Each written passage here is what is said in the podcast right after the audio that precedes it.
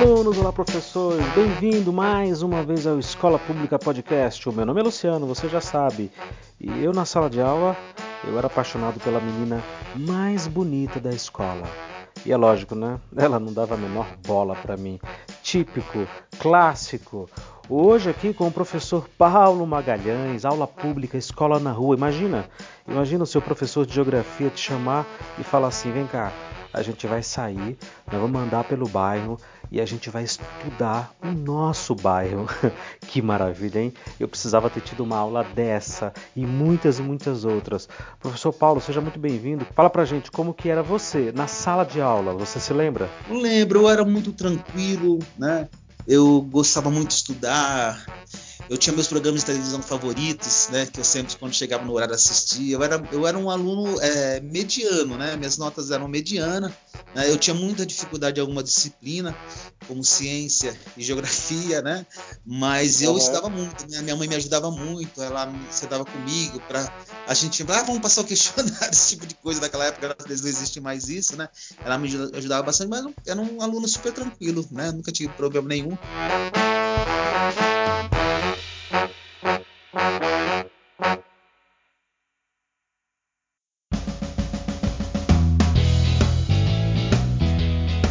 Você teve essa, essa, essa ideia de, de, escola na rua, de escola com aula pública?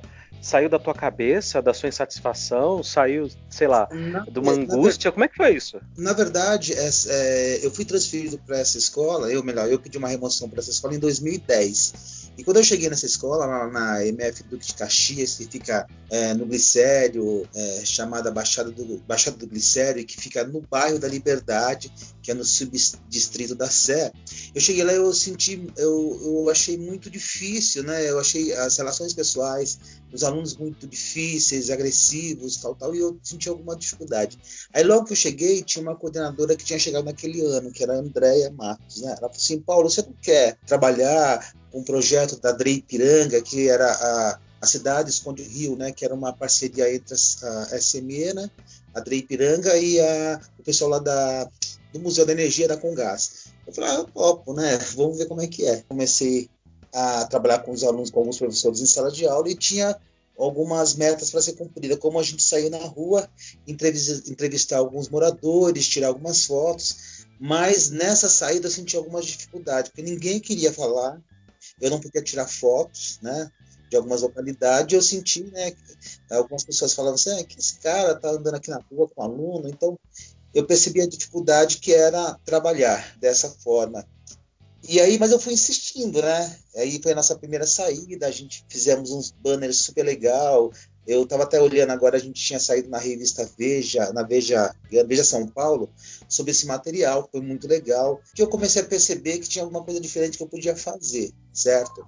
E aí, conforme os anos foram passando, é, eu senti, eu via, eu via muita, muita violência dentro da escola, né? Os alunos com os professores, né? Eles agrediam, eles não respeitavam o espaço dentro da escola, o espaço fora, né? Eles destruíam alguns equipamentos dentro da escola. Aí eu falei, nossa, a gente vai ter que mudar, né? Eu sofri algumas algumas provocações verbais dos alunos. Eu falei, eu tenho que fazer alguma coisa, não adianta eu só passar esse conteúdo pesado dentro da sala de aula se eu não faço uma coisa diferente. Aí veio um pessoal fazer um projeto, primeiramente foi o Elos, né? Fez um projeto muito legal dentro da escola, eu gostei muito, participei.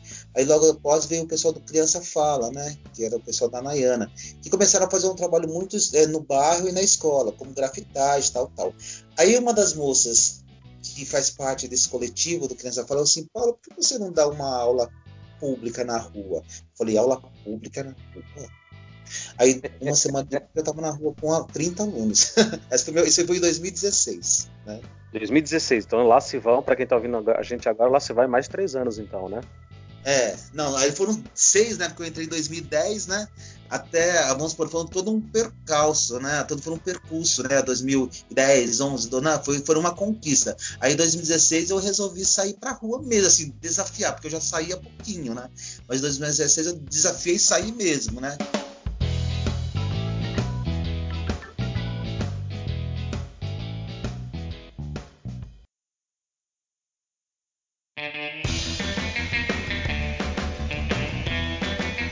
A molecada é mais ou menos, é relativamente fácil, né? Porque se você apresentar direitinho o que é para fazer, o que a gente pode realizar, eles abraçam a ideia, eles gostam, né? Porque o conhecimento tá ali, tá no sangue deles, tá, na, tá, tá no olhar deles. Né? O adulto é que é o chato, né? Ele que não quer mudar, né? E na verdade, você sair com os alunos não é fácil. Não é, não é sair com os alunos que é fácil. É você convencer os adultos, né? Que isso é importante. Porque os alunos eles entendem, eles querem mudança. Quem não quer mudança são os adultos, às vezes, né? Você tem que ter. Porque isso é importante. É muito difícil você convencer as pessoas, né? E aí, aí começou a, a, aparecer os prêmios, né? O primeiro prêmio que a gente ganhou em 2016 foi, se eu não me engano, é, do Territórios Educativos lá na, no Tomiotaki, né? Aí eu já estava bem forte, já estava saindo com os alunos todo mês, né? Era toda uma dinâmica. E aí, a, através desse processo todo, 2016, eu criei, na verdade, eu fui um jornalista, né, que chama Daniel, ele, é, eu fui dando uma entrevista, ele foi é, organizando é, os sete passos de como sair para a rua, os sete passos de uma aula pública. Então existe um material muito legal que está no site, é, se não me engano, Aprendiz e tantos outros sites, que eles publicaram os sete passos para você sair na rua com o aluno, porque existe uma, um, um trabalho, você conversar, com a gestão, você conversar com os alunos, você conversar com a comunidade, você fazer autorizações de saída, né? você conversar é, com o que você vai trabalhar em sala de aula antes, toda, toda aula, quando eu saio com os alunos, existe um trabalho dentro da sala de aula. A última aula que eu dei agora é, foi sobre a questão dos pombos urbanos e a questão da territorialidade. O que, que é os pombos urbanos? É que nós temos uma grande quantidade de pombos que estavam ali no redor da escola, né? Os alunos jogam, as pessoas jogam lixo na rua, os pombos consomem, eles fazem aquela necessidade dele. Aí eu fui contando todas as histórias que por ano, pombo, quase 2 quilos de fezes. E não sei se eles, eles você sabe, também as crianças não sabiam, os pais, que eles transmitem várias doenças, né? Um dos problemas que eu tenho, que eu tenho enfrentado hoje na família, é um problema de meningite, que foi que a pessoa acabou pegando devido às fezes dos pombos, né? Que seca e viram tipo uma, como é que chama? Um, uma, não uma passa, mas uma, um fragmento, uma poeirinha, né? Que pode ser fatal para as pessoas, né? Como a gente também fez uma aula pública muito legal ano passado, que foi sobre a questão do, do Lago Paissandu, aquele prédio que caiu, né? A gente tem crianças que moravam nesse prédio, nós temos crianças que moram em ocupações, então ali surgiu uma aula e a gente acabou saindo, hum, é, acabando sendo capa lá daquela revista Nova Escola, assim, é, a matéria chama quando a notícia invade a sala de aula. Foi muito legal, né? Esse, essa, essa aula. Então, todas as aulas que ocorrem todo mês tem um porquê e tem um trabalho dentro da sala de aula.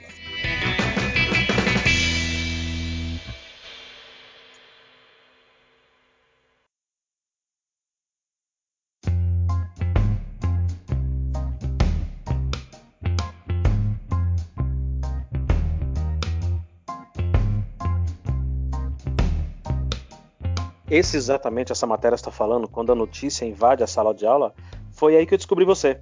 Eu, nas minhas ah. pesquisas, tentando encontrar aulas práticas, tentando encontrar professores que estão inovando, que estão fazendo alguma coisa de diferente, no meu desespero, tentando achar práticas diferentes da escola pública, eu achei essa, essa reportagem. Imediatamente fui para as redes sociais, e para quem estiver ouvindo a gente aqui agora no podcast, o professor Paulo Magalhães, ele tem um, uma página no Facebook que tem todas essas matérias, tem todas essas reportagens, está tudo lá, está tudo explicadinho é. para quem. As, as inúmeras premiações que o professor recebeu, com decorações tem um vídeo muito bacana da premiação que você recebeu, que aí a plateia veio abaixo na hora que falou o seu nome, né? Verdade. Comemorando, sabe? Vibrando. E é tão difícil, cara, a gente vê é, as pessoas vibrando pelo professor, pela educação, que quando a gente vê esse tipo de coisa, é arrepiante, é emocionante, né? E aí eu pense, não pensei duas vezes, eu preciso falar com esse professor, eu preciso bater um papo com ele, trazer ele aqui para o nosso podcast para explicar qual foi o milagre que você conseguiu fazer para mobilizar gestão da escola, coordenador, diretor, os alunos, pais de alunos, conseguir todas as, essas autorizações e os resultados, né? Porque o mundo está na escola, né? E a escola, na verdade, ela é o mundo, né? A rua, o espaço público. Poxa, é, é, é, Paulo, eu vou te falar uma coisa. É uma ideia que eu fiquei pensando. Como que eu não pensei nisso antes? Como que eu não pensei em levar esses alunos para a rua e falar, meus queridos, olha aqui, ó, a matemática está aqui, a geografia está aqui, a história história tá aqui, tá tudo aqui. Tá tudo aqui, né? Uma das aulas muito interessantes também que eu fiz esse ano foi sobre a questão do espaço, da territorialidade, né? Porque nós, onde eu trabalho, no local, né, nós temos uma grande quantidade de crianças que moram em cortiço, abrigo, que moram em pequenas é, kitnet, que moram em ocupações, embaixo do viaduto. Então a gente percebia que esses alunos não tinham muito, não, tinha dificuldade em respeitar o espaço. Às vezes eles chutavam uma porta, às vezes queriam ficar sem o banheiro. Aí eu percebi que essas crianças, eu acabei dando uma aula pública, né, numa ocupação. É, é até, vai ser até um, tem até um documentário que já foi lançado pela TV Brasil que chama Ocupações. Nós somos um dos episódios. Eu não sei qual episódio, sei quarto episódio. Eu não assisti ainda. Tive a ideia de fazer em caixa de sapato uma casa de quatro cômodos, né? Uma professora deu uma, uma ideia e fazer também nessa caixa de sapato uma sala de aula para eles respeitarem o espaço interno. Aí você me diz como eu convenci, né? É, é muito difícil você convencer é, eu acho que a direção da escola, vamos por, por mim, eu vou falar, o gestor da escola é muito mais fácil você convencer do que a gestão técnica. Quando eu falo gestão técnica, é vice-direção, é coordenação. Aí você tem uma, uma, uma, grande dificuldade. Porque quando eu comecei esse projeto, eu tinha uma dificuldade com os professores, deles entenderem. Hoje não, hoje os professores são os meus grandes parceiros. Então, minha luta hoje é convencer essa, essa direção técnica, que são os vice-diretores. Infelizmente, na rede municipal, a gente tem uma troca muito grande de gestores e de, da pessoa técnica, né? Que é, são vice-diretores e coordenadores. Então, é, é você tem que trabalhar para que eles entendam, para que eles possam é, compreender esse projeto. Então, a, a, maior dificuldade é essa. Eu não tive dificuldade com a comunidade, eu não tive dificuldade com os alunos. Só para você ter uma ideia, se você assistir os vídeos, tem alguns vídeos, tem inúmeros vídeos, né? Como a NET, Claro Educação, é, tem vídeo de, da Pearson Brasil, da Entretanto, onde você vai perceber que os pais eles participam dessa aula. Né? O meu gestor, meu diretor participa dessas aulas também. Mas eu posso falar para você que não é fácil você fazer com que eles compreendam. Eles têm medo, às vezes, né, o, gestor técnicos, que você saia com uns 30, 40, 50 alunos. Eles têm um pouco de medo dessa, da, da questão Imagina, da isso que eu não entendo muito. Então, às vezes, é uma briga, não uma briga, é uma briga coisa de convencimento constante com essas pessoas, né? De convencê-lo, deixá-la mais tranquila, que é uma atividade muito interessante, né? Isso que você está falando, Paulo, eu acredito 100%. Para quem, o professor que está começando a carreira agora, que está ouvindo a gente, fica essa uhum. dica maravilhosa. Faça, uhum. faça e não espere convencer nenhum colega. Você vai convencer é. os colegas, os parceiros ali, no exemplo, porque o colega vai olhar para o seu trabalho e falar, ué, ele está conseguindo realizar, os alunos estão obedecendo, os alunos estão em ordem, ué, o que, que, que ele eu fez diferente? Tive, eu nunca tive nenhum tipo de trabalho trabalho com aluno que queria algum, vamos supor, antes, antes desse projeto, uh, os museus, os, uh, os, centros culturais, educativos, eles não queriam os meus alunos lá. E a partir desse projeto, eles pedem que nós vamos visitar, fazemos um projeto com eles. Eu, eu digo um exemplo, eu dei aula, uma coisa imaginável. Eu dei aula na Praça da Sé, com meus alunos tem uma aula compartilhada do quarto, do quinto ano, do nono, do oitavo, e deu à noite para EJA, na Praça da Sé. Uma coisa impensável, né? Todo mundo vai ah, Praça da Sé, A gente deu uma aula na Praça da Sé com esses alunos. Eu tenho um vídeo né, na minha página, eu tenho duas páginas. A minha página pessoal, que é Paulo Magalhães, eu tenho outra página que chama assim Projeto Aula Pública. Lá vocês podem ver o vídeo que confirma essas aulas que eu dei na Praça da Sé. Isso, isso, é fantástico. Só confirma muitas das ideias que a gente tem por aqui de que os alunos eles são receptivos e na verdade eles estão pedindo isso, uma coisa diferente. Professor, me explica por que, que essa, esse, esse ângulo geométrico é assim, me explica por que, que essa história urbanística é assim, química, é. biologia, não é só gizelosa, né, Paulo? Ninguém aguenta mais isso. Eu te dou um outro exemplo. É, quando eu entrei na minha escola, que tem 10, estou há 10 anos, os alunos tinham muita dificuldade em fazer os mapas temáticos, ou fazer mapas cartográficos, eles não sabiam.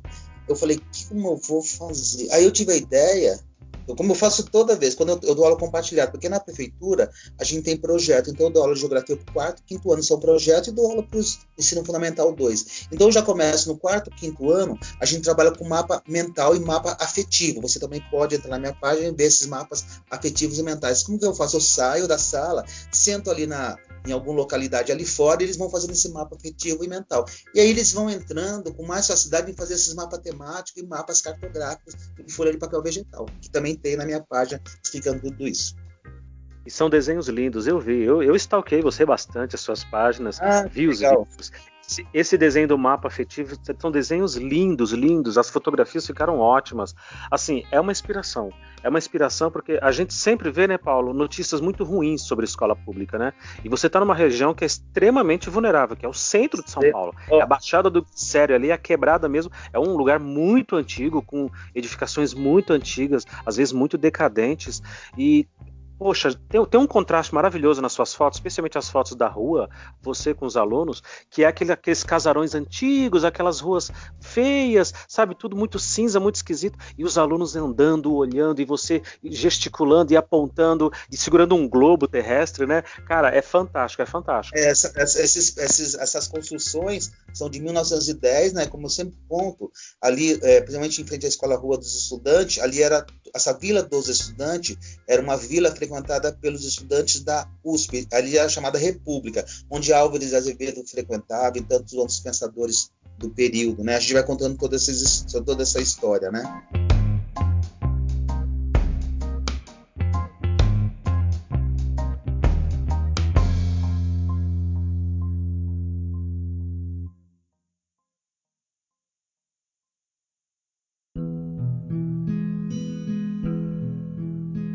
Você, esse ano, você está, exatamente agora, para quem está ouvindo a gente, nós estamos gravando aqui no finalzinho já de 2019, você está com ah. turmas de quinto ano. É, na verdade eu tenho aulas compartilhadas. Do quarto ano, eu tenho os quintos anos, são duas aulas compartilhadas por semana.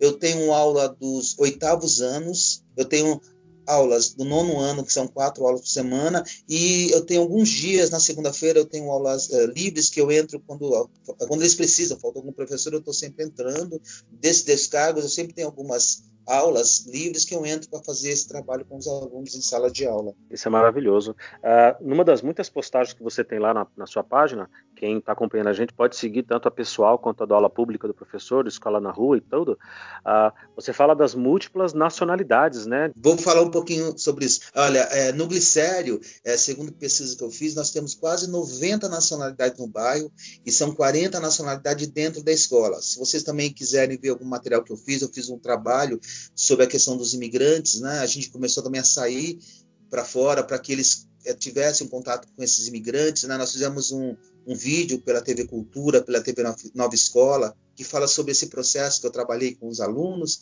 E a gente até ganhou um prêmio ano passado, foi Direitos Humanos, em primeiro lugar, sobre o glicério e a questão da, dos imigrantes, foi muito legal, né? Vocês podem ver o vídeo, vocês podem ler o material. Tem um material muito legal que o pessoal da USP, o da USP soltou numa revista que chama o seguinte, A Escola Pulou um Muro, né? Nós temos é, tanto material, eu tenho material escrito por mim também sobre a questão dos imigrantes. Então, a, eu, a, a minha geografia ela entra em todos os campos, ela invade todos os campos. Nós, porque, na verdade, nós temos que invadir todos os campos. E uma coisa importante é, que essa minha coordenadora falou, ex-coordenadora falou, que chama Andréa Matos, ela falou o seguinte, Paulo, tudo que você fizer, você registra, né? Registra, põe no blog, põe na sua página pessoal, põe na sua página de projeto. E eu tenho seguido muito isso. Então, na verdade, o projeto ele é reconhecido por essa questão, porque tem, muito, tem, muitas coisas boas na escola que às vezes as pessoas não publicam. Então, eu incentivo muitos professores, publica, põe no blog, põe na sua página pessoal, põe na página de projeto, que a gente precisa fazer isso, porque a gente, a gente acaba não sendo conhecido. Né? Reconhecido pelo trabalho que faz, pela diferença que você faz com seus alunos. Uma coisa eu tenho certo, eu tenho uma clareza comigo mesmo. A gente, com esse projeto, com tantos outros projetos, ela conseguiu diminuir a criminalidade, conseguimos tirar alguns alunos dessa criminalidade. Isso é uma coisa muito positiva que eu percebo, né? Fantástico, fantástico. Tem que dar publicidade, tem que dar visibilidade a tudo que a gente faz, né? Para poder mostrar que tem vida inteligente, que tem gente trabalhando, que tem gente muito engajada com a questão da educação. Uh, e outra coisa que é extremamente importante nesse caso, né? Que é o conhecimento. O aluno ele dá significado ao conhecimento. Para ele, o conhecimento tem significado, tem prática. Não é apenas a apostila bonitinha com textos, com imagens, ou a, a, a lição na lousa, ou às vezes uma, uma, aula na sala de vídeo. É o mundo. Ele passa pelo mundo e vê: peraí, isso daqui o professor Paulo me explicou. Ele me explicou. Então a Praça Ramos de Azevedo é Ramos de Azevedo por causa do cara que se chamava assim, que andou por essas ruas aqui que eu estou andando agora, que se reuniu aqui. Então isso é gigante, Paulo. Eu acho, não sei se é. você faz ideia do, da, da, transformação que está fazendo na cabeça deles, porque esse é o tipo de aula que eu gostaria de ter ah, tido. Às vezes a gente não tem muita ideia, mas uma, uma coisa muito legal que uma mãe comenta, né? Num vídeo, acho que se eu não me engano, que é no vídeo da NET, claro, que meu filho antes ficava dentro de casa preso. Hoje, quando chega uma visita, porque grande parte dos nossos alunos, eles são é, da região Nordeste, são alunos estrangeiros de vários países, como eu falei, 40 nacionalidades ou mais, até 90. Então, eles falam assim que os alunos, os, as crianças, elas saem com os familiares e vão contando a história que eu vou contando para eles, vai contando para os familiares. Então, na verdade, as crianças hoje elas saem, brincam, mesmo não tendo espaço do brincar, elas falam, elas contam a história do bairro para os seus familiares. Isso é muito importante. É, tem muita coisa legal, né? Que às vezes eu não tenho a dimensão da, dessa transformação. Eu sei que, que a gente tem feito muita coisa diferente, mas eu não tenho dimensão. Como é a questão de um projeto que eu desenvolvo, isso aí vai saindo, vai acontecendo. Eu tenho um projeto muito legal que eu tenho mais uns três anos, mas eu nunca, no, nunca publiquei nada que chama assim leitura solidária. Tem um vídeo da Pearson Brasil que fala sobre esse meu projeto, que é o seguinte: eu compro livros da literatura infanto-juvenil, é, internacional, nacional e distribuo com ele. Eu compro o meu próprio orçamento, eu guardo uma grana, eu compro esse livro, eu, eu, eu compro 15 livros que eu distribuo para três salas, sempre são os anos anos, e eu faço a distribuição. Então eu entrego o livro para eles eles vão repassando entre eles, vão lendo. Então, é, é uma coisa fantástica. Eles, eles leem muito, bastante, esses nossos alunos, que hoje estão no, no nono ano. E esse projeto vai continuar agora com, o pessoal que está no oitavo e vai vir para o nono ano. É um projeto muito legal, que eu denominei como leitura solidária. Tudo isso sem patrocínio, tudo isso da sua cabeça, do seu bolso. É da né? minha cabeça e da minha, minha grana mesmo. Né? Às vezes, uma coisa interessante, eu esqueci. Eu recebo doações também de pessoas da comunidade e amigos também que doam esses livros, né? Mas assim, eu, é, esses livros sempre são passados. Eu peço para a professora de português dar uma olhada se eu posso entregá-lo, né? Eu sempre registro com foto. Uma coisa importante: além de você, você ter as autorizações do uso de imagem das crianças, dos alunos, você tem que ter fotos que comprovem que você está dando esse livro para eles, né? Eu sempre tomo muito cuidado, né? Tudo registro, escrito por foto, né? Para não ter nenhum tipo de problema. É, isso é importante porque a gente está lidando com a coisa pública, né? A gente, Exatamente. como funcionário, como servidor, a gente tem uma obrigação de transparência, né? É, são crianças, e quando, quando eu entrego os livros para todos eles, né? São por mês ou a cada 15 dias, cinco livros para cada turma. Então eu registro foto para ver que eu estou dando as, os livros para ele, eu assino os livros e carimbo os livros. Eu tomo muito cuidado.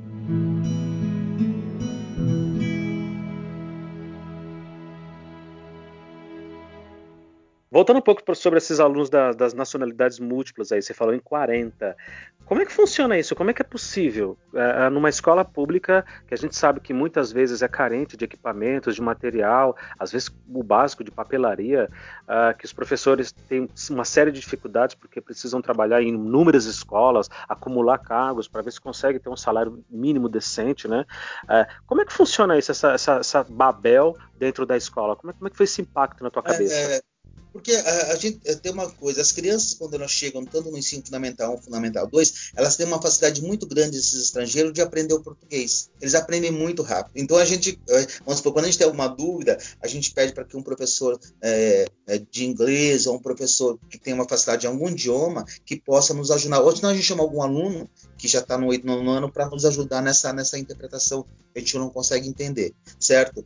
Ah, Agora, eu, eu, acho que a grande dificuldade é na EJA. Eu já dei aula na EJA há alguns anos, esse ano eu não estou na EJA, né, dando aula, mas acho que um dos grandes problemas são os adultos, que têm um pouco mais de dificuldade de entender o português, né, de, de compreender algumas coisas, de entender uh, as expressões aqui no Brasil. Então, às vezes, há um choque em relação principalmente aos adultos. As crianças nem tanto, elas são mais compreensivas e, e pegam com muito mais facilidade o português. Né? Você, você pega a criança síria, que aprende o português num, num num momento, numa rapidez tremenda, né? Você tem os alunos da África, do, do Norte, África Central, você tem alunos da Ásia, né? Do Oriente Médio, tem alunos é, das Américas, eles aprendem muito rápido o português, né? muito rápido. É, e essa região central aí é uma região que, que atrai muita gente para trabalho na questão do comércio, né? É, coisa Isso. de costura, prestação de serviços, então faz todo sentido né, a gente ter essa quantidade de estrangeiros, de refugiados, de imigrantes dentro do centro de São Paulo e eles precisam estudar, né? essas crianças precisam ir para a escola, precisam usar o serviço público. E, onde, e o que, que, eles encontram? O professor Paulo aí com esses múltiplos desafios. Eu estou é vendo aqui o seguinte, no nosso bate-papo, uma coisa. Uh, trabalhar com aluno é fácil, trabalhar com, mesmo com todas as dificuldades da escola pública, é fácil. O difícil é lidar com o adulto. Mais uma vez, você citou aí que o problema são os é. adultos. Até quando o adulto é, é, estudante também, né, no EJA, né? É, Quer dizer, a gente precisava, então, fazer falar assim, adultos, dá licença que eu preciso trabalhar com essas crianças, né? É porque, na verdade, a, a não, não vou dizer assim para você, ah, é a questão da formação tradicional. É, é muito. Você, às vezes você pega um professor é, que teve uma formação dos anos 70, anos 80, muito tradicional, mas aí você pega um, um professor que se formou há dois, três anos, também tem uma formação tradicional. Isso vai muito eu acho que da especificidade de cada professor. Às vezes você encontra um professor que tem quase 60 e poucos anos, é extremamente inovador, ou você encontra um professor de 20 e poucos anos que é extremamente conservador. Então, isso eh, vai muito da formação intelectual que ele tem, da vida dele, da formação da vida dele. E você tem que trabalhar, né? A gente vai. Eu já conquistei muitos professores, né?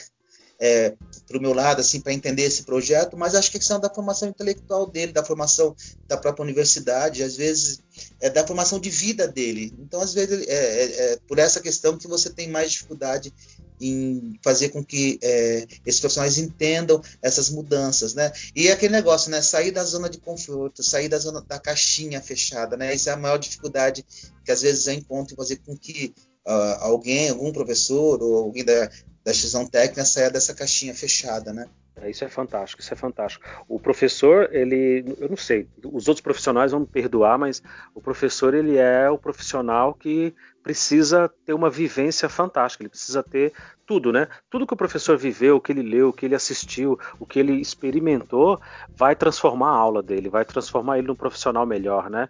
Uh, a técnica do professor é a própria vida, é o próprio conhecimento. Isso, isso é maravilhoso. Você acha que a, gente consegue formar bons professores ou os professores já vêm com isso de bagagem da mente dele? Ou a faculdade pode ajudar um pouco? Como é que você acha? Nasce um bom professor ou, ou é dom, é vocação? O que, que é? Olha, é, eu sempre achei que eu, não, eu fiz universidade pública, né? Eu achava que a universidade pública ficava muito fechada, num, é, tipo gabinete, entendeu? Mas quando eu fiz a Unesp, eu vi que alguns professores é, faziam que nós é, fôssemos para o campo, né? E como eu te falei, né? Esses, muitos alunos da USP me procuram, né? Para fazer algum tipo de trabalho. Vamos supor, eu recebo alunos de várias, de várias é, graduações, como esse pessoal que era, acho que é da história, da geografia, da ciência, várias universidades, vários cursos, eles fizeram esse material, né? O, o quando, a, quando a escola pulou o muro, não lembro mais ou menos o título do trabalho deles. E quando eles, eles vêm reconhecer esse trabalho, eles chegam muito mais é, muito mais tranquilo, né? Quando eles chegam aqui no mercado de trabalho, né? Ou pro, na, nas redes estaduais, municipais e particulares, eles chegam com muito mais é, vontade, né? Vontade não, digo assim, muito mais é, coragem de enfrentar tudo isso, né? Eu acho que está muito ligado com a questão da formação, né? Não, é, não que ele é, que ele não queira é, essa transformação. Isso vai muito além da questão da formação que ele tem na universidade. Na universidade elas são importantes para que é, a gente tenha essa base, né, de transformação da educação brasileira. É, é que nem a polêmica que está se discutindo recentemente do ensino superior, especialmente com as licenciaturas, para quem está ouvindo a gente, e a maior parte dos nossos ouvintes não são professores e nem alunos, são pessoas que são apaixonadas pelo tema da educação, está ah, se discutindo muito isso. A faculdade para professor à distância, né, a faculdade EAD, eu não sei, eu, eu, tenho sérias dúvidas se é bom, se é ruim, eu não, não, não, não, me aprofundei no tema ainda. O que eu acho é o seguinte: tem que colocar esse professor desde cedo, é, já na formação dele, na prática de sala de aula, na vivência dentro é, da é, escola. Ele experimentar isso, né? Eu não sei, eu, tenho, eu recebo de vez em quando alguns alunos da, da do IAD, da IAD, né, para fazer, que fazem curso à distância e vêm fazer uh, ao estágio conosco. Eu sinto muita dificuldade e, na verdade, esses eles acabam não integrando o quadro do magistério depois. Eu, eu, eu não sei se é toda. Foi uma visão que eu tive de alguns alunos que me procuraram, fizeram estágio comigo, mas eles não, eh, não retornaram ao campo do magistério, entendeu? Pra, sei lá, não sei. É uma, talvez seja uma, estão, uma, Você acha que eles estão um pouco descolados, né? Quando ele toma um contato finalmente, eles se assustam. É, né? Eles se assustam porque na verdade é, o, o, o, curso à distância ele não deixa que você discute os assuntos dentro da sala de aula, que você faça um grupo de estudo, que você vá a campo, né? Então na verdade fica muito à distância e quando eles chegam na sala de aula eles veem aquelas coisas que acontecem, eles se assustam muito e eu acho que eles acabam não voltando ao magistério. Eu não sei, pode ser uma visão errônea minha, mas é que eu é, eu trabalhei com algumas pessoas que foram fazer estágio comigo e eles não, se, não retornaram ao campo do magistério. Não, eu acho que faz sentido sim. Comigo eu já tive essa experiência também de, de professores estagiários, inclusive, eu acrescento aqui, uh, estudantes de faculdades públicas. Né? Uh, alguns, alguns licenciandos de faculdades públicas, quando vieram estagiar, eles se chocaram bastante, né? E aí acabaram desistindo e foram para a área de pesquisa. Ou não, eu vou para pesquisa, eu vou para a parte acadêmica, que é o que me interessa, e não necessariamente a sala de aula, o chão da escola, né? O que é uma pena, né? Porque seria uma pluralidade fantástica a gente ter alunos de, de instituições instituições particulares, de instituições públicas. Você, por exemplo, que é, que é formando aí em, em faculdade pública, é uma experiência, uma visão ampla, né? Verdade. Eu fiz, eu é. fiz, na verdade, eu fiz uma. Minha primeira graduação eu fiz uma particular, né? Aí depois eu fiz a segunda graduação, a segunda e terceira graduação eu fiz na pública, eu fiz mestrado na pública também, e por aí foi, né? Eu sempre, na verdade, eu vivi sempre na universidade pública, eu tive bolsas, todos os tipos de bolsas eu tive na universidade, né? Então, tenho que agradecer à universidade pública me dar toda essa formação, formação também.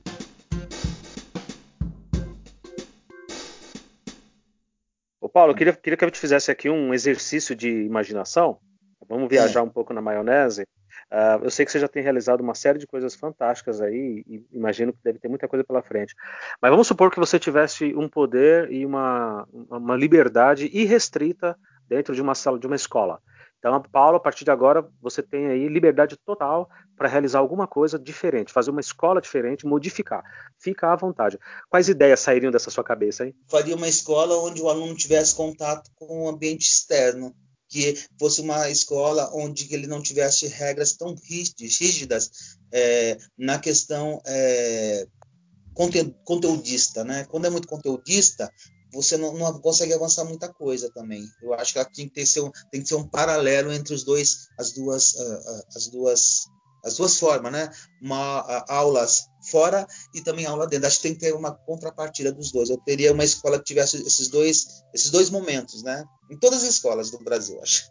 Não só numa escola que eu gostasse, gostasse né? Ah, legal, legal, faz sentido.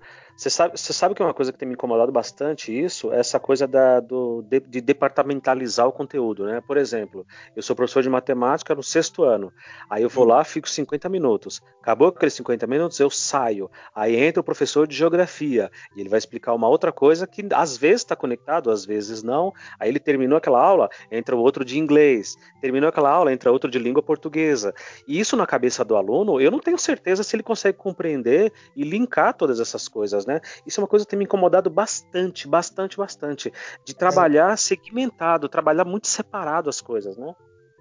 é que na, na prefeitura a gente tem um currículo da cidade que eu acho muito interessante. Vamos falar, no currículo da cidade, além de eu trabalhar meu conteúdo, né, de forma bem tranquila, eu trabalho também a questão da territorialidade. Então eu sigo bastante o, o caderno da cidade de São Paulo, né, de geografia. Então aí eu faço, a gente faz uma uma interligação com outra disciplina. A gente não é tão conteudista, né, mas a gente também faz um paralelo entre as disciplinas português, matemática, é, geografia, história, ciência. Então a gente, a gente faz uma interligação. A minha escola é muito diferente é, das demais, né, porque a gente trabalha esse, esse material né, da, da, escola e também faz essa interligação. Vamos supor, quando eu faço assim, ah, vamos fazer uma aula sobre esse tema, vamos sair. Então a gente tem, hoje em dia tem os a, a, professores que apoiam e que fazem um vamos supor, quando eu saio, ele pede um trabalho a mais com os alunos. A gente sempre faz uma interligação. Então isso é muito legal. Na, isso acontece na minha escola de uma forma muito legal, muito prazerosa. Né? A gente, isso a gente conseguiu também fazer isso na minha escola, né? De trabalho. É, isso para mim, eu vou te falar que isso para mim seria um sonho, viu? Porque é, é uma dificuldade é imensa convencer os colegas, falar, vamos é, fazer um é projeto, ao invés de ficar explicando matemática aqui separadinho numa caixinha e você lá em é. inglês e, e, história, e química e geografia em outra, vamos fazer um projeto único que o aluno entenda que esse objeto, que esse, é. essa coisa que nós estamos estudando aqui tem tudo, né? Sei lá, vamos, Leonardo da Vinci. O cara foi um gênio, então tem tudo ali, é. tem engenharia, tem línguas, tem, tem as exatas, tem as humanas, tem tudo ali. Ah, mas não dá porque tem outro emprego em outro lugar, porque os alunos, esses alunos são os vagabundos, eles não querem saber de nada, essas famílias não estão nem aí, e o governo não me paga para isso. Aí, gente, tá bom, tá bom, mas a gente já tá aqui dentro da escola. Vamos tentar realizar alguma coisa melhor. Vamos tentar fazer alguma coisa que a gente não sofra tanto, né? Porque é isso que está acontecendo. Os professores eles estão sofrendo dentro, dentro da escola, sofrendo dentro da sala de aula, né?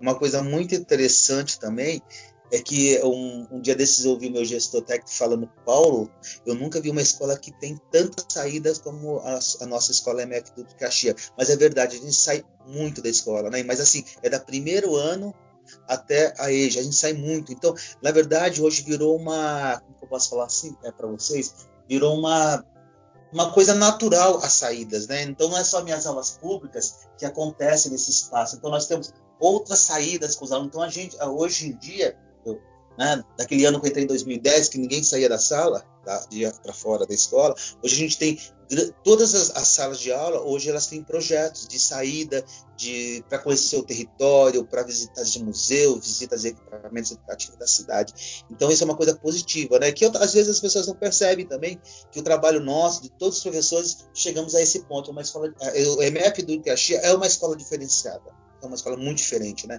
A gente tem inúmeros problemas, mas é uma escola que está sempre aí é, aberta às mudanças. Isso é uma coisa muito positiva. Então todo mundo que chega lá sente isso, né? Essas mudanças, né? E é. infelizmente é. as pessoas não entendem, né? Criticam muito a nossa escola por estar num, no centro da cidade, mas que tem muitos problemas sociais. Mas a gente, é, mais os professores têm uma característica muito diferente que é assumir essa transformação, de sair com o aluno e de fazer com que ele entenda essas transformações que ocorrem na cidade, no estado, no país, no mundo, né?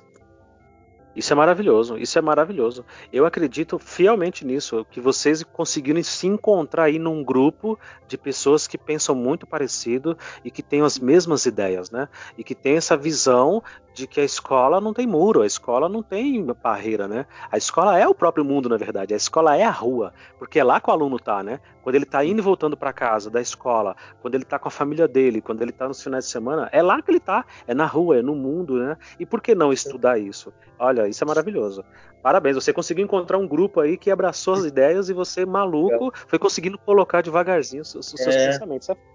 Com certeza. E tem muita gente também da, da diretoria que, que apoia o projeto. Eu não posso esquecer também o pessoal da diretoria da Drei Piranga, o pessoal da SME, o meu gestor também, é, que sempre apoia. Porque se você não tem o apoio do, dos outros, fica muito mais difícil, né?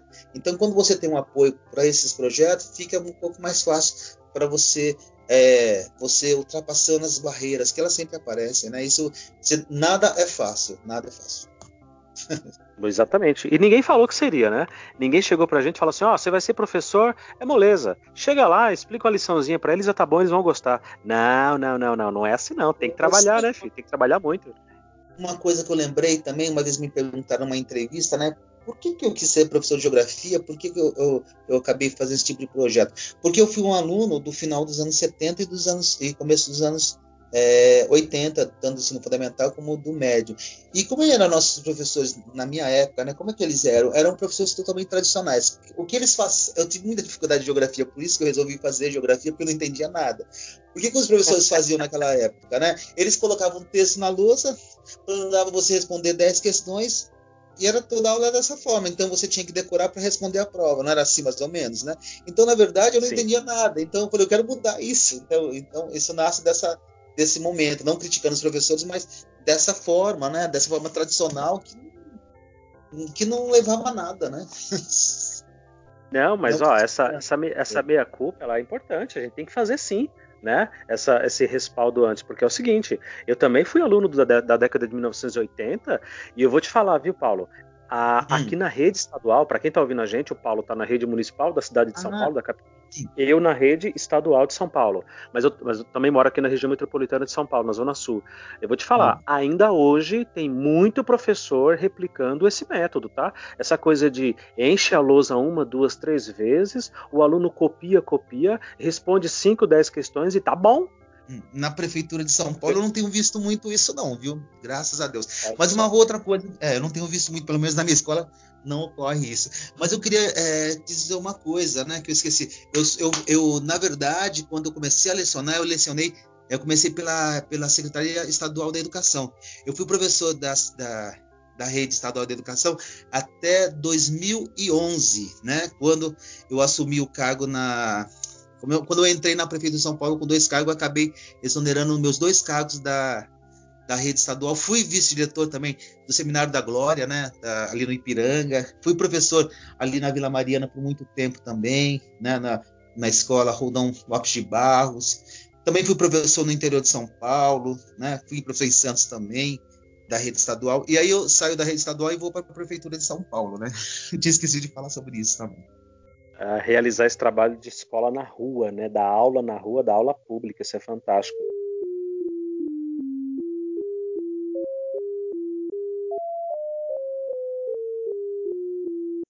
eu fiz um vídeo esses dias, né, que foi pro para um instituto também que eu conto é quando é, sobre professor transformador, né? Que eu falo que eu estou na sala de, de, aula desde quando eu tinha 5 anos de idade, quando entrei na chamada pré, né? Acho que era pré. Eu estou desde essa época, eu estou desde 75, mais ou menos, na, na, na, na sala 75, é, mas na sala de aula, né?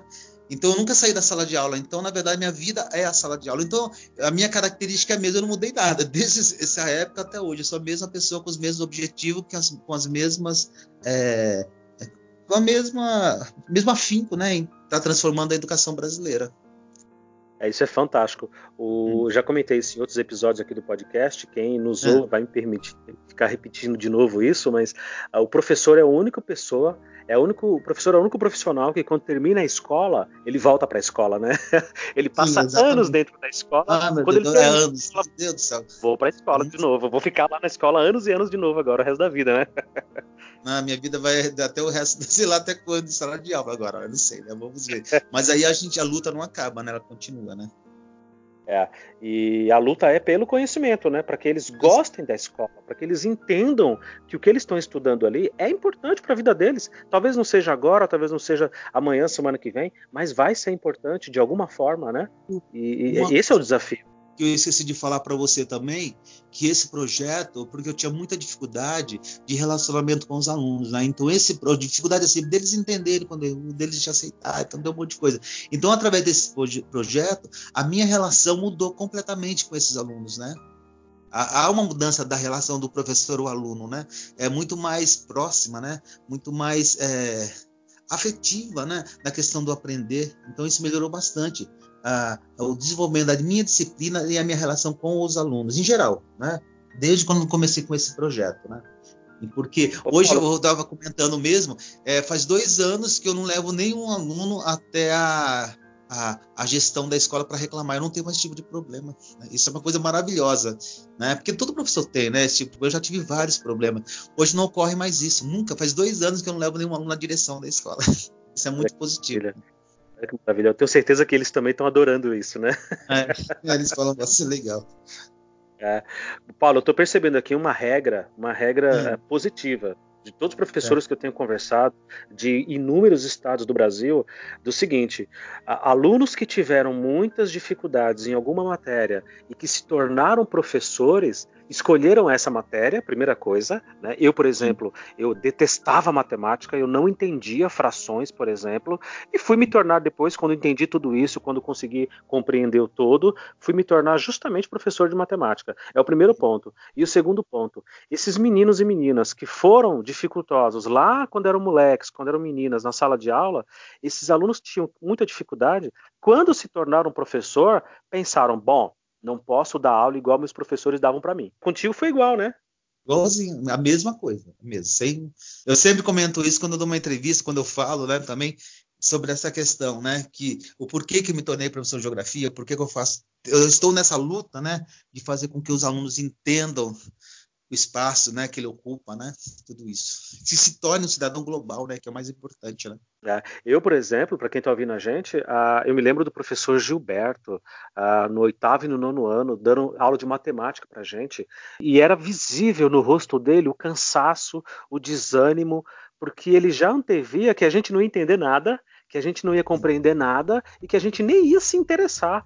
E a gente realmente nem se interessava pelo desânimo dele. Então, quando eu me tornei professor, eu pensei, eu não posso ser igual ao professor Gilberto. Eu tenho que entrar, bater um papo, trocar uma ideia, colocar alguma questão mais simples, mas depois eu vou elaborando, vou aumentando, vou ampliando, até chegar no conteúdo que eu queria. Né? Não é chegar e falar, tá aqui, ó, trigonometria, seno, cosseno e tangente, vamos lá. Não, se eu fizer isso, eu perdi, né? Eu perdi. Eu me tornei aquilo, tudo aquilo que eu odiava, né? E eu tô vendo uma regra fantástica nisso, né? Alunos que tiveram dificuldades, que foram que se formaram como professores, quando entram em sala de aula, transforma. E aí essas boas práticas que a gente tem pesquisado muito aqui no nosso podcast. Imagina, aula pública, pegar a molecada e colocar na rua do próprio bairro, ou no centro de São Paulo, como você falou, na Sé, né? Na, na Praça da Sé foi esse ano. Não, a Praça é, ocorre todo ano, né? Ocorreu esse ano, é, ocorreu ano passado, ano retrasado, sempre eu dou aula na SES, sempre, pelo menos não todo mês, mas quando eu vou em algum espaço educativo, esse ano eu levei eles para uma exposição lá no, como é que chama? No Solar da Marquesa de Santos, que foi sobre a questão de, é, sobre casa, formação de, de casas antigas, tal, tal, e aí eu parei na Praça da Sé e dei uma aula sobre a, a, o, como que chama, o ponto zero, que fica ali na na, na, no centro da Praça da Sé. Aí tem um vídeo falando sobre isso muito legal que nós fizemos. Os alunos mesmos produziram o vídeo, está muito bonito. Ele também está na minha página. É, isso é fantástico. Os alunos não só participam e, e estudam e observam, como eles filmam e, e filmam integram, e dão né? aula junto comigo, viu? Eu esqueci de falar esse detalhe. Eles dão aula junto comigo também. Né? Isso é fantástico, isso é fantástico, fantástico. É o ensino maker, né? Que tanto está se falando é. agora, que é o ensino que o aluno tem que fazer, né? Isso é maravilhoso. Uh, mais uma vez eu vou te dizer, eu não sei se você faz ideia do impacto que você está causando na cabecinha deles, porque eu gostaria de ter tido esse tipo de aula. Eu gostaria de ter saído dos muros da escola. É fantástico. Uh, ontem, inclusive, olha essa coincidência. Ontem eu estava assistindo um documentário falando da construção do metrô daqui da cidade de São Paulo. Então, para quem está ouvindo a gente de fora, de outro estado, a Praça da Sé que o professor Paulo está falando é o marco zero da cidade. É ali que começou tudo, né? É o centro realmente, o zero ali. Quando tem a Catedral da Sé, da Igreja Católica da Sé. E eu não sabia, mas tinha um prédio gigantesco de uns 15 andares, exatamente de frente à catedral. E esse prédio foi, impossibilitou de fazer a estação central da Sé subterrânea e tiveram que implodir esse prédio para só depois poder fazer as escavações e fazer a estação central. Eu não fazia ideia. E aí eu passando pela estação, eu olhei e pensei, bom, o prédio estava aqui. Esse prédio que implodiram para poder fazer estação estava aqui. Olha só que fantástico. É você entender o, o conteúdo, entender a matéria, entender o que está estudando e entender o lugar. Ó, isso aqui existiu. Quando você falou de Ramos de Azevedo, foi arrepiante, porque, peraí, não é só um nome de uma praça, né? Não é só um. Não, o cara existiu, o cara realmente esteve aqui, andou por essas ruas com a gente. Isso é maravilhoso. Se você não faz ideia, continue sem fazer ideia, porque o trabalho está bem feito, é o que importa. Eu queria dar uma última aula agora essa semana, porque essa é uma matéria na Folha de São Paulo falando o seguinte, né, que é o Fórum João Mendes vai construir ali na rua da minha escola mesmo, no final da rua, no começo da rua, e a escola fica no final dela, que é um complexo é, dos fóruns, né, João Mendes, com aquele prédio mais antigo, eles vão fazer um, vão construir um mega projeto, né, é, para fazer um complexo do, da justiça ali. Aí eles vão fazer um, um vão fazer túnel subterrâneo que vai ligar todos esses complexos, né? Da Praça da Sé, a Praça João Mendes até a Tabatinguera, a Tabatinguera não, a Conde de Sarzeira, fazer uma interligação, né? Então, na verdade, eu estava dizendo o seguinte: onde vai se construir esse complexo ali, a antiga Vila Tabatinguera, né? Que eu tinha uma foto antiga dessa vila e fui mostrando para ele, né? Então, na verdade, a gente está sempre deixando ele a par do que está acontecendo no dia a dia essas transformações urbanísticas é muito importante, que é a minha área que eu trabalho, né? Essa matéria da Folha de São Paulo que você falou, eu também li. Eu tô parecendo um ah. fã aqui, entrevistando o ídolo, eu li tudo, acompanhei, apaixonado. Porque, Paulo, é, é, mais uma vez, é fantástico você ver que quando a gente dá publicidade ao trabalho, quando a gente coloca isso para as pessoas verem, a mídia vem atrás, né? Eles vêm te procurar, né? A Folha de São Paulo mesmo, acho que a Folha de São Paulo, e outros jornais, eles vieram fazer uma matéria o ano passado, que era assim, prof, é, professor, eu esqueci o tema da matéria, acho que é professor da aula nas ruas. Aí ele foi publicar essa matéria da Folha, né? Foi publicada em inúmeros jornais, até que a gente saiu num, num jornal fora do país, entendeu? Então eles deram uma. A publicidade é muito importante, né? Eu não lembro o título da matéria, acho que é Professor Transforma a sala de a, a, ruas em sala de aula, né? Se vocês quiserem ver essa matéria, tá na minha página, né? Foi uma matéria da Folha de São Paulo e foi aí republicado entre 25 jornais aí do Brasil, mais alguns jornais é, internacionais, né? É importante, né? Que eles percebem que isso é uma forma de você estar tá ajudando a transformar a educação brasileira. Exatamente, porque é o seguinte, a escola particular ela é especialista nisso, né?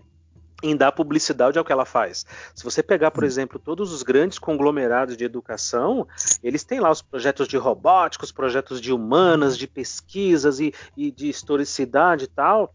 E a gente também precisa fazer isso. A gente precisa, na verdade, nós, professores públicos, tirar um pouco esse ranço de achar: ah, o governo não me paga para isso, ah, eu não tenho tempo de fazer isso. A gente arruma tempo, a gente consegue. Faz parte do nosso trabalho da publicidade mostrar e trazer boas práticas e boas ideias. Que é, Paulo, que eu tenho sentido muita falta nas minhas pesquisas. Boas é. práticas, práticas que deram certo. Alguém está fazendo alguma coisa lá, por exemplo, numa escola no Rio Grande Grande do Norte, que nem eu conversei hum. com o professor Filipe lá, ele consegue realizar um trabalho fantástico. Ele me disse que recebeu um pagamento, às vezes ele estava tendo um cursinho comunitário lá, e o aluno não tinha com o que pagar, e o aluno pagou com cana de açúcar. Professor, eu tenho umas canas lá que eu colhi, posso te pagar com cana? Pode, meu querido, traz as canas que eu vou aceitar. Então, esse tipo de coisa a gente precisa é, é, enxergar. Eu jamais saberia do seu trabalho, olha que nós estamos aqui na mesma cidade praticamente, mas eu jamais saberia do, do, do seu trabalho se não fosse Facebook, se não fosse as redes sociais, essas inúmeras matérias jornalísticas que falam o teu nome, né? E, isso, isso é fantástico. Antes você falou, né? A gente ganhou um prêmio agora, é, não sei se foi ano passado, é, sobre Reconecta, né? Que é a ODS 2030. A gente é, ganhou como em primeiro lugar e a gente competiu com várias escolas é, é, da rede particular, se eu não me engano foi Miguel Cervantes e algumas outras, né? E, logicamente, que o trabalho estava muito bonito, mas achei muito legal da escola pública está aí competindo com essas escolas renomadas, que tem um projeto muito legal também, né? E foi o ano passado a gente recebeu esse, esse prêmio, que se eu não me engano chama-se é, Escolas Transformadoras no nosso mundo, né? Que foi 2030 foi o é, prêmio desafio, né? E outra, a, a, os alunos eles são muito parecidos de, de particular ou de público, eles Sim. têm as mesmas ideias, eles têm o mesmo engajamento e os professores também, na maioria das vezes são os mesmos, né? Os professores dão aula na rede pública, na maioria dão aula na escola particular também. Então o que muda é só o quê? A organização, o engajamento, né? Não muda muita coisa, né? A cidade é a mesma, o lugar é o mesmo, o espaço é o mesmo. E a, uma aula que um professor de colégio público dá de levar o aluno para a rua e falar, ó, essa rua aqui tem um casarões de 1910. Aí, o particular pode fazer a mesma coisa, porque o aluno é o mesmo, né? Não muda nada. Algumas escolas da prefeitura já vieram assistir algumas nossas, de, uma de nossas aulas públicas, já compareceram, muitos cobram também, né? Isso é muito legal também. Paulo, quero te agradecer muito. Ah, poxa, você foi, foi, você foi muito carinhoso com a gente aqui, ah, respondeu de bate pronto ah. e essa experiência sua, vou repetir mais uma vez. Se você não tem ideia do impacto que você está causando, continua sem ter, porque o importante é o resultado. Porque na cabecinha deles, na cabecinha deles, eles vão lembrar pro resto da vida, cara. Olha, eu passei aqui nessa rua quando eu estudava na escola, né? E você colocar, isso para mim é o mais emocionante. Você colocar na cabeça deles a referência de uma escola, de um professor, de uma aula, pô, isso não tem preço, porque a gente sabe que o mundão lá fora ele é, ele é malvado, né? O mundão hum. ele vai querer colocar a influência do traficante, a influência do bandido, a influência de uma música que não tem tanta qualidade.